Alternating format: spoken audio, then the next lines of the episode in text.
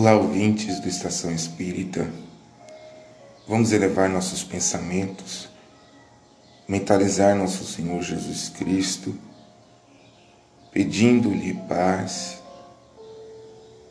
sua bênção, seu olhar amoroso, sua mão amiga, guiando-nos os passos, abençoando nossos familiares, amigos, Obrigado, Senhor Jesus, por mais essa oportunidade. Assim seja. Faremos a leitura do livro Vigiar e Orai, de Carlos Batelli, pelo irmão José, em parte intitulada Perseverança. Perseverança é o esforço continuado, sem esmorecimento algum é obra de paciência e determinação que se pretende alcançar. Quem desanima não conclui qualquer tarefa. Quem não persiste no que faz, deixando com frequência uma coisa por outra, nada consegue produzir. Toda construção sólida demanda tempo. As edificações espirituais requerem disciplina. Se a semente germina relativamente depressa, custa de produzir. Quem não se fixa em determinada atividade não logra em parte alguma o êxito que almeja. A inconstância é um desperdício de energias. A perseverança é capaz de transformar a atividade considerada de menor importância em tarefa indispensável. Pequena mensagem importante sobre a perseverança. Sobre a maneira como utilizamos a nossa vontade, a maneira como nos colocamos em marcha, caminhando, não desanimando em qualquer tarefa, não sofrendo também com a impulsividade com a vontade obsessiva.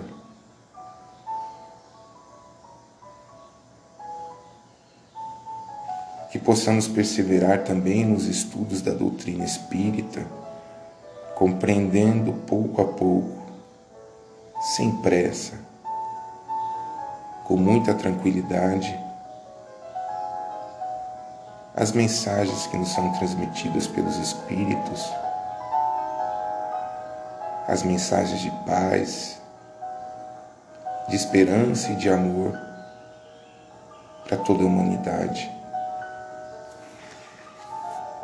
Faremos a leitura do Livro dos Espíritos,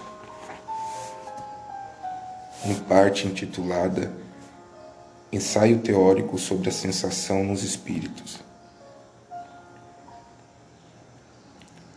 O corpo é um instrumento da dor e, se não é a sua causa primeira, pelo menos é a causa imediata.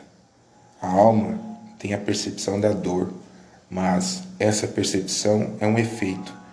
A lembrança que dela conserva pode ser muito penosa, contudo, não pode ter ação física. Com efeito, nem frio nem o calor podem desorganizar os tecidos da alma, e essa não pode gelar-se nem queimar-se. Não vemos todos os dias a lembrança ou a apreensão de um mal físico produzir efeitos tão reais e ocasionar mesmo a morte? Todo mundo sabe que as pessoas amputadas sentem dor no membro que não existe mais. Seguramente, não é nesse membro que está a sede ou o ponto de partida da dor. Apenas o cérebro conservou a impressão da dor. Pode-se, pois, crer que há alguma coisa de analogia com os sofrimentos do espírito depois da morte. Um estudo mais aprofundado do perispírito, que desempenha um papel muito importante em todos os fenômenos espíritas, como as, as aparições vaporosas ou tangíveis, o estado do espírito no momento da morte, a ideia tão frequentemente de que ainda está vivo, o quadro tão comovente dos suicidas, dos supliciados, os que se deixaram absorver nos prazeres materiais e tantos outros fatos vieram fazer luz sobre essa questão e dar lugar às explicações que damos aqui resumidas. O perispírito é o laço que une o espírito à matéria do corpo, sendo tirado do meio ambiente do fluido universal. Contém, ao mesmo tempo, eletricidade, fluido magnético e, até certo ponto, a matéria inerte. Poder-se-ia dizer que é a quinta essência da matéria, o princípio da vida orgânica, mas não da vida intelectual, porque esta está no espírito. É, além disso, o agente das sensações externas. No corpo, essas sensações estão localizadas pelos órgãos que lhe servem de canais. Destruído o corpo, as sensações ficam generalizadas. Eis porque o espírito não diz que sofre mais da cabeça do que dos pés. É preciso, de resto, não confundir as sensações do perispírito, que se tornou independente, com as do corpo. Não podemos tomar essas últimas como análogos, mas apenas como termo de comparação. Liberto do corpo, o espírito pode sofrer, mas esse sofrimento não é corporal, embora não seja exclusivamente moral como o remorso, uma vez que ele se queixa do frio e de calor. Ele não sofre mais no inverno que no verão, e o temos visto passar através das chamas sem nada experimentar de penoso. A temperatura não lhe causa, pois, nenhuma impressão.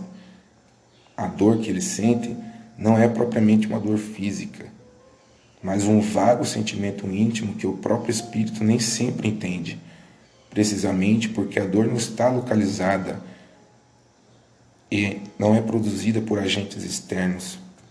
É mais uma lembrança que uma realidade, porém, uma recordação também penosa. Há, algumas vezes, entretanto, mais que uma lembrança, como iremos ver. A experiência nos ensina que no momento da morte o perispírito se liberta mais ou menos lentamente do corpo. Durante os primeiros instantes, o espírito não entende sua situação, não se crê morto porque se sente vivo, vê seu corpo de um lado, sabe que é seu, mas não entende porque está separado dele. Esse estado perdura enquanto existe alguma ligação entre o corpo e o perispírito. Um suicida nos disse: Não, não estou morto.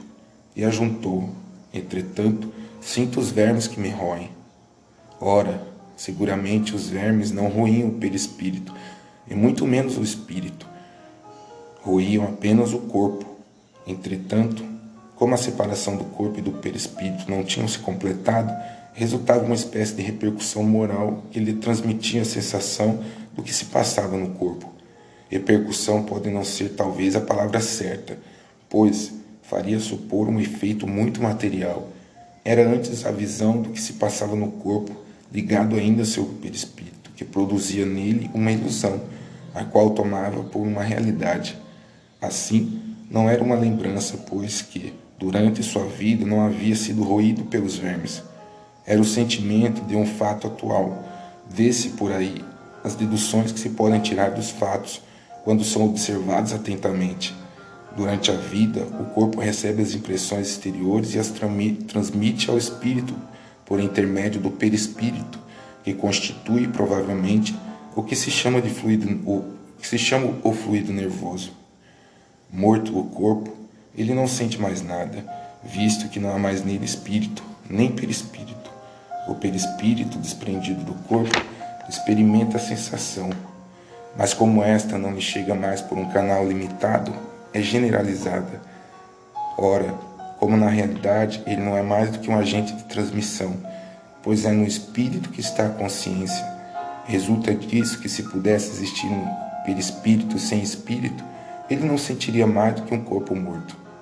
Da mesma forma, se o espírito não tivesse o perispírito, seria inacessível a toda sensação penosa, como ocorre com os espíritos completamente purificados. Sabemos que, quanto mais eles se purificam, mais a essência do perispírito se torna etérea, do que se segue que a influência material diminui à medida que o espírito progride, quer dizer, à medida que o próprio perispírito se torna menos grosseiro. Mas, disse-á, as sensações agradáveis são transmitidas ao espírito pelo perispírito, da mesma forma que as sensações desagradáveis. Ora, se o espírito puro é inacessível a umas, deve ser igualmente a outras. Sim, sem dúvida, para aquelas que provêm unicamente da influência da matéria que conhecemos, o som dos instrumentos, o perfume de nossas flores, nenhuma impressão lhes causa. Entretanto, ele experimenta sensações íntimas, de um encanto indefinível, que nem podemos imaginar, pois a esse respeito somos cegos de nascença em relação à luz. Sabemos que ela existe, mas por que meio? Aí se detém a nossa ciência. Sabemos que existe percepção, sensação, audição, visão, que essas faculdades são atributos de todo ser e não, como no homem, de uma parte do ser. Mas, ainda uma vez, por que intermediário? É o que não sabemos. Os próprios espíritos não podem nos dar conta, visto que nossa linguagem não está em condições de exprimir as ideias que não temos, da mesma forma que a língua dos selvagens não tem termos para exprimir nossas artes, nossas ciências e nossas doutrinas filosóficas. Dizendo que os espíritos são inacessíveis às impressões de nossa matéria, queremos falar dos espíritos mais elevados, cujo envoltório etéreo não encontra analogia em nosso mundo. O mesmo não ocorre com os do perispírito mais denso, que percebem os nossos sons e os nossos odores, embora não o façam por uma parte de sua individualidade, como em vida, como quando em vida Poder-se-ia dizer que as vibrações moleculares se fazem sentir em todo o ser e chegam assim ao seu sensório comune, que é o próprio espírito, embora de um modo diferente, e pode ser também como uma impressão diferente, o que produz uma modificação na percepção. Eles ouvem o som de nossa voz, entretanto, nos compreendem sem o auxílio da palavra, apenas pelas, pela transmissão do pensamento. Isso vem ao apoio aos que dissemos. Essa penetração é tanto mais fácil quanto mais o espírito está desmaterializado. Quanto à visão, ela independe de nossa luz. A faculdade de ver é um tributo essencial de nossa alma. Para ela não há obscuridade e apresenta-se mais extensa, mais penetrante para os que estão mais purificados. A alma ou o espírito tem, pois, em si mesmo a faculdade de todas as percepções na vida corpórea, elas são limitadas pela grosseria de seus órgãos. Contudo, na vida extracorpórea, ou são cada vez menos à medida que se torna menos compacto o envoltório semimaterial. Esse envoltório, tirado do meio ambiente, varia de acordo com a natureza dos mundos. Passando de um mundo a outro, os espíritos trocam de envoltório, como trocamos de roupa ao passarmos do inverno para o verão ou do polo para o equador. Os espíritos mais elevados, quando nos vêm visitar, revestem-se do perispírito terrestre. Então, suas percepções operam como nos espíritos vulgares, mas todos, inferiores como superiores, não ouvem e não sentem mais do que aquilo que querem ouvir ou sentir. Se possuírem órgãos sensitivos, podem tornar à vontade ativas ou nulas suas percepções. Só uma coisa são forçadas a ouvir: os conselhos dos bons espíritos. A visão é sempre ativa, mas eles podem reciprocamente tornarem-se invisíveis uns aos outros. Segundo a categoria que ocupem, podem ocultar-se dos que lhes são inferiores, mas não podem dos que lhes são superiores. Nos primeiros momentos que se seguem à morte, a visão do espírito é sempre perturbada e confusa, e se aclara à medida que se desprende e pode adquirir a mesma clareza que durante a vida independentemente de sua penetração através dos corpos que lhes são opacos. Quanto à sua, sua extensão pelo espaço infinito, no futuro e no passado, depende do grau de pureza e elevação do espírito. Toda essa teoria de Sear não é nada tranquilizadora. Pensávamos que, uma vez embaraçados nosso envoltório grosseiro, instrumento de nossas dores, não sofreríamos mais, e nos informais que ainda sofremos e seja de uma maneira ou de outra, é sempre sofrer. Ah, sim, podemos ainda sofrer muito e por muito tempo, mas podemos também não mais sofrer, mesmo desde o instante em que deixamos a vida corpórea. Os sofrimentos deste mundo muitas vezes independem de nós, mas muitos são, são consequências de nossa vontade, remontando à origem ver-se há quem, em sua maior parte, resulta de causas que poderíamos evitar. Quantos males e enfermidades deve o homem aos seus excessos, à sua ambição, às suas paixões? O homem que tivesse vivido sempre sobriamente, sem abusar de nada, com simplicidade de gostos, modesto em seus desejos, se pouparia de muitas tribulações. Ocorre o mesmo com o espírito. Os sofrimentos que enfrenta são consequências da maneira que viveu sobre a terra. Sem dúvida, não terá mais gota e o reumatismo, mas terá outros sofrimentos que não são menores. Vimos que esses sofrimentos resultam dos laços que ainda existem entre o espírito e a matéria. E quanto mais se liberta da influência da matéria, quanto mais se desmaterializa, sofre menos as sensações penosas. Ora, depende dele libertar-se dessa influência desde a vida atual. Tem o seu livre-arbítrio e, por conseguinte, a faculdade de escolher entre fazer e não fazer. Dome ele as suas paixões animais, não sinta ódio, nem inveja, nem ciúme, nem orgulho. Não se deixe dominar pelo orgulho e purifique sua alma pelos bons sentimentos. Que faça o bem e dê às coisas deste mundo a importância que elas merecem. Então, mesmo estando encarnado, já estará depurado, liberto da matéria, e quando deixar seu corpo, não mais lhe suportará a influência. Nenhuma recordação dolorosa, nenhuma impressão desagradável lhe restará dos sofrimentos físicos que experimentou porque elas afetaram o corpo e não o espírito. Sente-se-á feliz de, de, ter se libertado delas e a calma de sua consciência o isentará de todo sofrimento moral. Interrogando os milhares de espíritos que pertenceram a todas as categorias da sociedade terrena, a todas as posições sociais, estudamos-los em todos os períodos de sua vida espírita, a partir do momento em que deixaram o corpo, seguimos-los passo a passo nessa vida de além-túmulo para observar as mudanças que nele se operavam em suas ideias, em suas sensações, e, sob esse aspecto, os homens mais vulgares não foram os que nos forneceram materiais de estudo menos preciosos. Ora, constatamos sempre que os sofrimentos tinham relação com a conduta, da qual suportavam as consequências, e que essa nova existência era fonte de uma felicidade inefável para os que seguiram o bom caminho. Segue-se daí que os que sofrem, sofrem porque quiseram e só de si mesmos podem queixar-se, tanto neste como no outro mundo. Mensagem importante contida no livro dos Espíritos, que nos traz um ensaio teórico sobre a sensação nos espíritos, para que possamos conhecer as noções de perispírito para que possamos estudar a pluralidade das existências,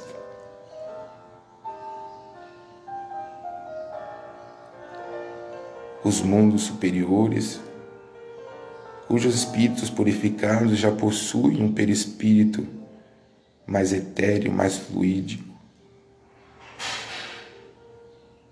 que não sentem as sensações penosas que sentimos nossas dores,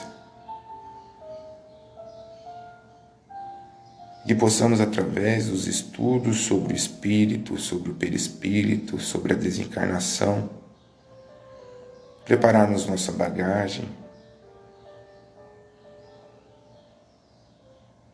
introduzirmos as questões essenciais da doutrina, a imortalidade da alma a certeza que estamos no caminho da evolução espiritual,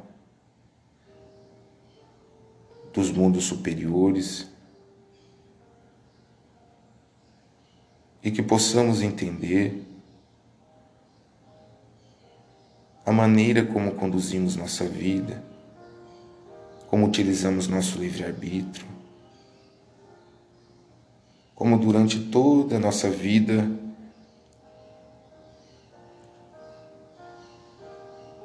nosso corpo, nosso veículo carnal, que também muito nos ajuda nesta evolução a cada encarnação, que possa também ser um instrumento de compreensão da fé raciocinada, das boas ideias sobre o nosso futuro e de nossa família. Que possamos, Senhor Jesus, através desses estudos espíritas, compreender um pouco sobre nossa condição de espíritos encarnados. Faremos leitura de parte do Evangelho segundo o Espiritismo. Um homem agoniza, preso de cruéis sofrimentos. Sabes que o seu estado é sem esperança.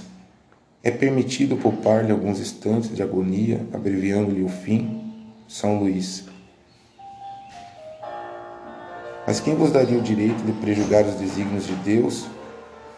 Não pôde ele conduzir um homem até a beira da sepultura para em seguida retirá-lo com o fim de fazê-lo examinar a si mesmo, modificar os pensamentos? A que extremos tem chegado o moribundo? Ninguém pode lhe dizer com certeza que soou a hora final. A ciência, por acaso, nunca se enganou nas suas previsões? Bem sei que há casos que se podem considerar com razão como desesperados mas se há nenhuma esperança possível de um retorno definitivo à vida e à saúde, não há também inúmeros exemplos de que no momento do último suspiro o doente se reanime e recobra suas faculdades por alguns instantes? Pois bem, essa hora de graça, que é sempre concedida, pode ser para ele de maior importância, pois ignoradas as reflexões que o seu espírito poderia ter feito nas convulsões de agonia, e quantos tormentos podem ser poupados por um súbito clarão de arrependimento? O materialista, que só vê o corpo, não levando em conta a existência da alma, não pode compreender essas coisas. Mas o espírito, que sabe o que se passa no túmulo, conhece o valor do último pensamento. Aliviai os últimos sofrimentos o mais que puderdes, mas guardai-os de abreviar a vida, mesmo que seja em apenas um minuto, porque esse minuto pode poupar muitas lágrimas no futuro. Importante pergunta, respondida pelo Espírito de São Luís.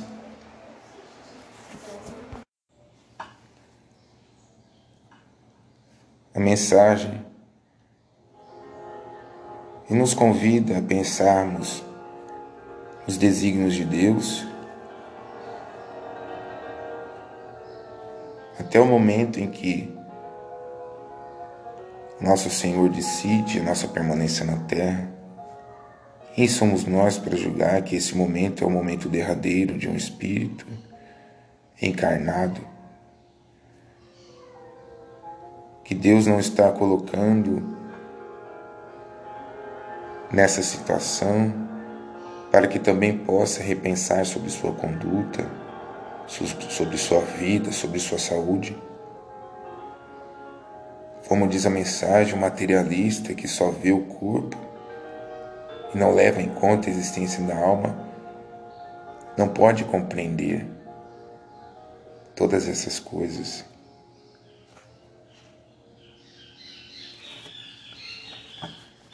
Faremos a leitura de poesia do livro Parnaso do Além Tudo, obra de Chico Xavier.